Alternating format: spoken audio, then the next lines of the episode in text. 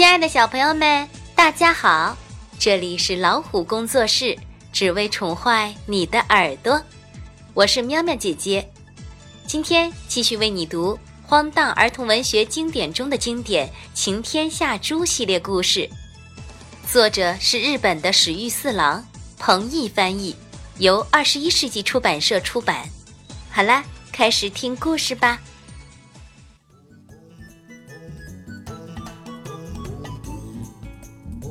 梦里来的梦孩儿。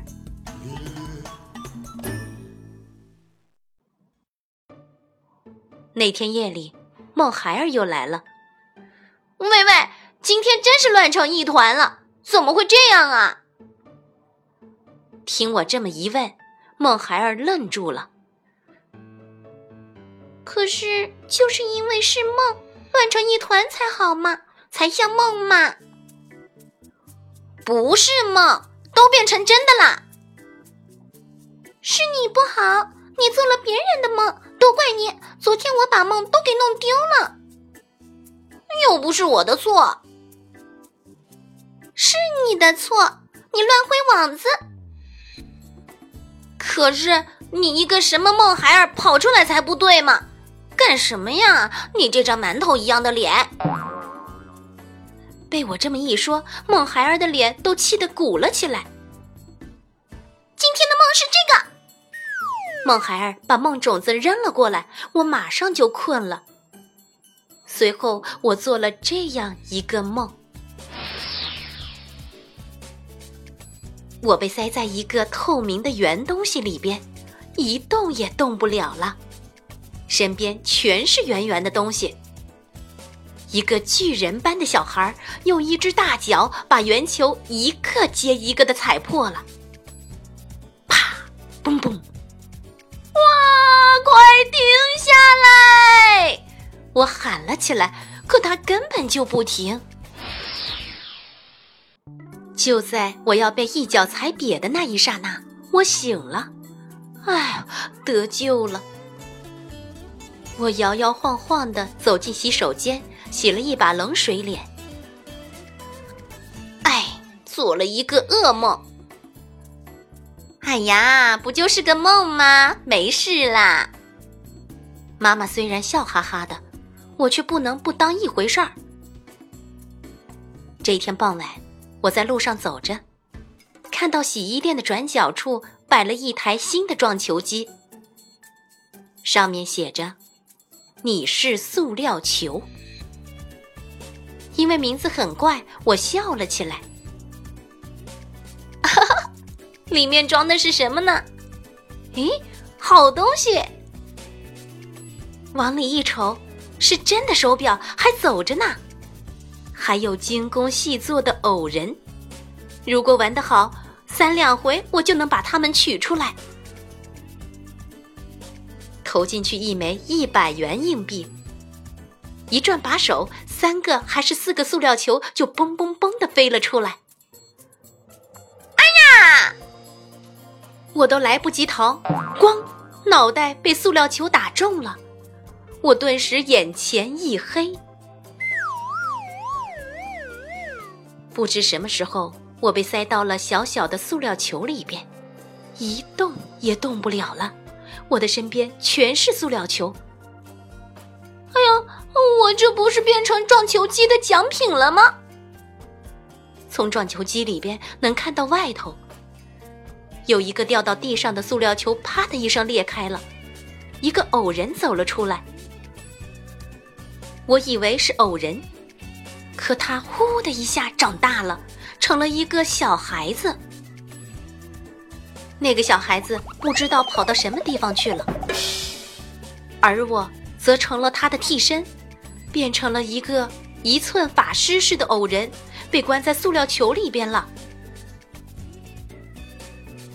所以，那他才叫你是塑料球啊！这是昨天晚上的梦，这下可惨了！救命啊！我一直待在塑料球里，走在路上的人没有一个注意到我。边上塑料球里的手表数字一闪一闪的变化着，如果是昨天晚上的那个梦，我会和塑料球一起被踩碎的。幸亏在那之前醒过来，才得救了。还好没有照梦里的样子发生。不过我要在这里面待多久呢？一个小时过去了，谁走了过来？这张脸好熟悉呀！哦，是中川。喂喂，中川，中川，救我！不管我怎么叫，中川好像根本就听不见。中川转起把手来，这时塑料球动了起来，嘎啦嘎啦的滚动着，嘣，裂开了似的。我在的那个塑料球飞到了撞球机的外边，塑料球撞到了地面上，一下子分成了两半，于是我又变得老高。啊，得救了！哎呀，逃啊！我尽可能的离那台撞球机远一点，也不看后面，啪啦啪嗒的就逃远了。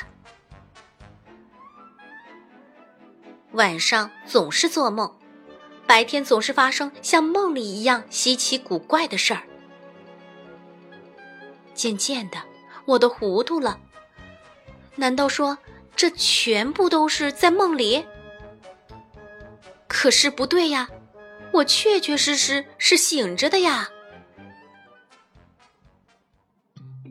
那天半夜，我又听到了梦孩儿的歌声。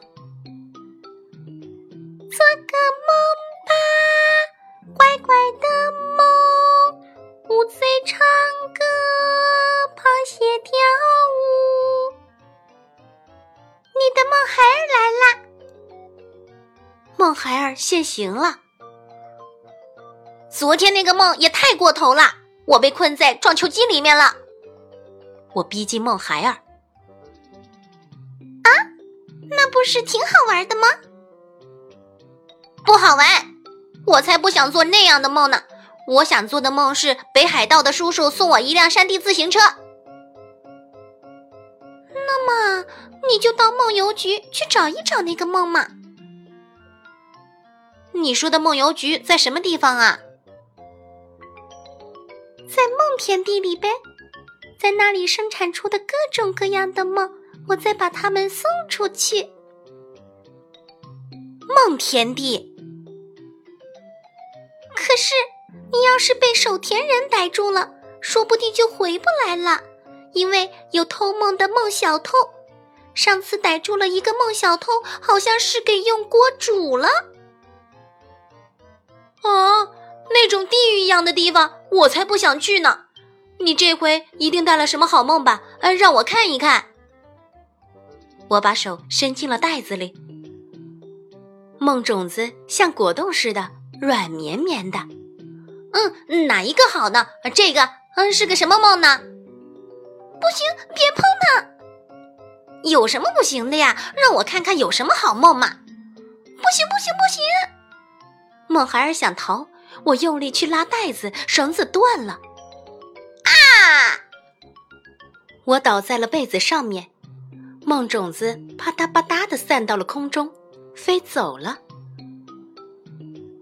我好像就那么睡着了，做了一个乱七八糟的梦。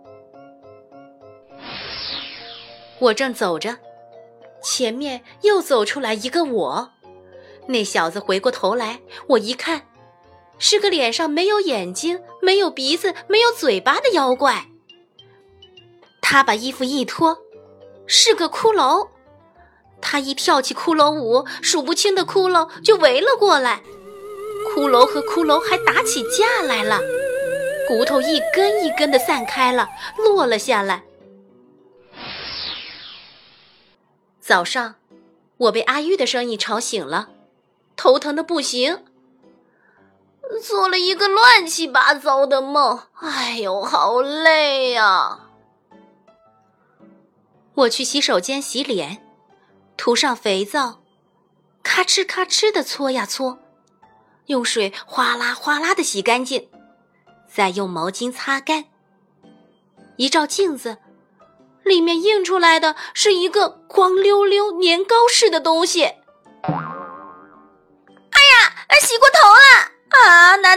还在继续做梦吗？